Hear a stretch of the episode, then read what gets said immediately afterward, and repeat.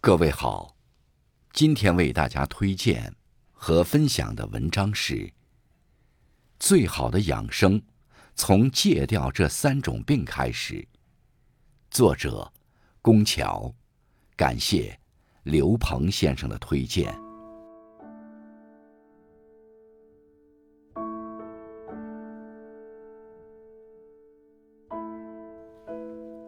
尊生八间有云。生身以养寿为先，养身以却病为急。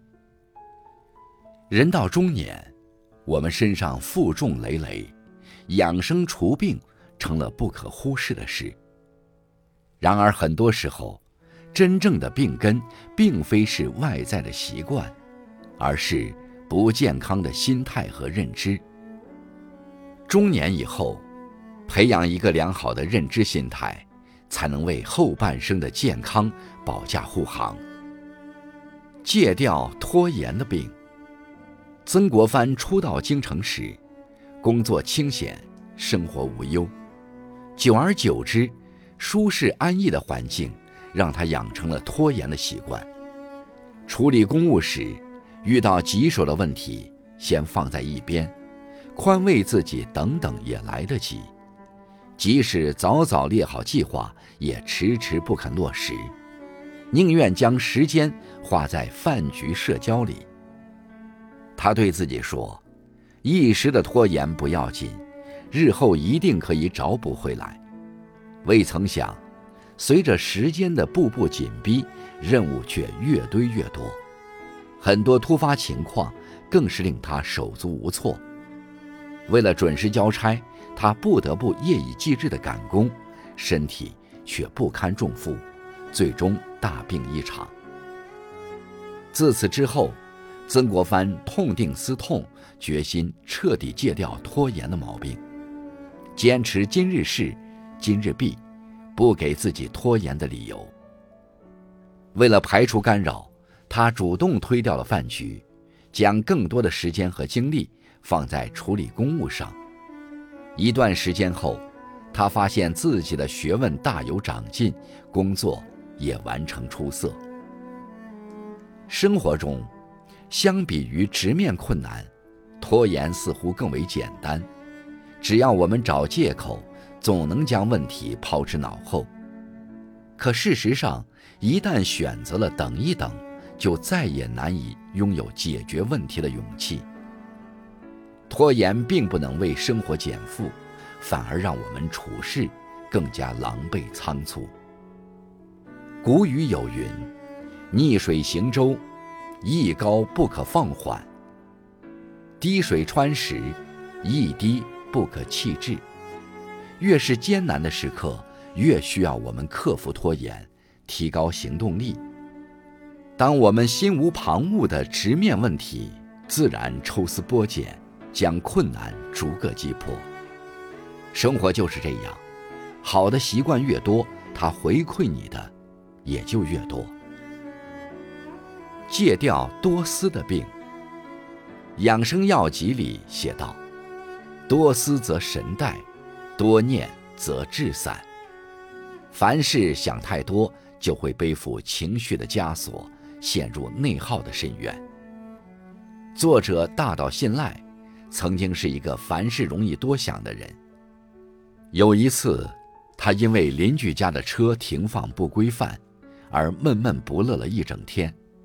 他本想找邻居理论一番，却又担心邻居怪他多管闲事，一时之间不知怎么办才好。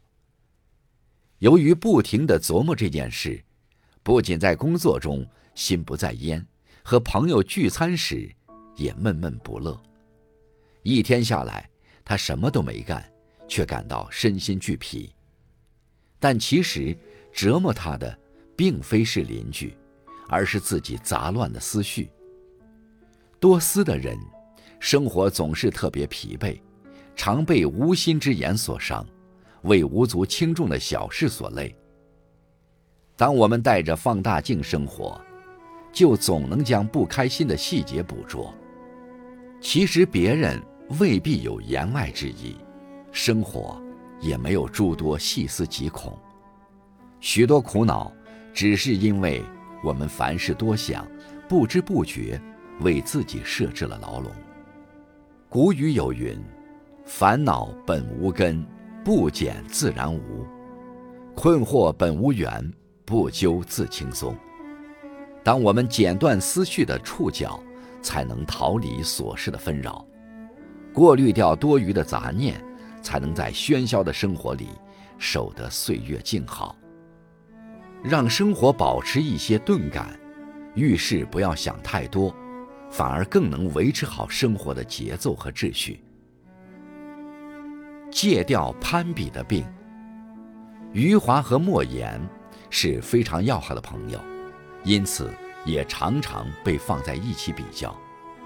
写作几年后，余华凭借《活着》一炮而红，甚至被文坛上称为。鲁迅精神的继承人，但是，此时的莫言依旧默默无闻，还没有一部作品大火。即使自己笔耕不辍，可是他的小说却频频遭退稿。在采访时，有人问起莫言：“和余华比，你会不会觉得自己实力不够强？”莫言则笑着回应：“我不和别人比较。”有那个时间，不如继续写好自己的作品。凭借着不骄不躁的气质，莫言持续深耕写作。几年后，他写出了《丰乳肥臀》等经典著作，渐渐被众人熟知。更是凭借作品《蛙》获得茅盾文学奖，也成为了历史上第一个诺贝尔文学奖的中国作家。生活里，我们常常对别人的成就满心羡慕，却对自己的进步熟视无睹。殊不知，每个人的花期不尽相同，一味的攀比只能徒增焦虑。只要能屏蔽外界的声音，把专注力放在精进自己上，用心耕种，我们亦能等到自己的一束花开。有句话说得好，人如果能坚定自己内心所想，不攀比，不盲从，不被他人影响，一门心思过好自己的日子，就会快乐许多。真正的富足，并不是盲目向外攀比，而是适时向内修行。当你能在自己的轨道笃定前行，自然会邂逅最美的风景。人呐，最好的医生就是自己。我们是自身痛苦的创造者，也是唯一的终结者。最好的养生，并不是找寻良药，而是好好安顿自己的身心。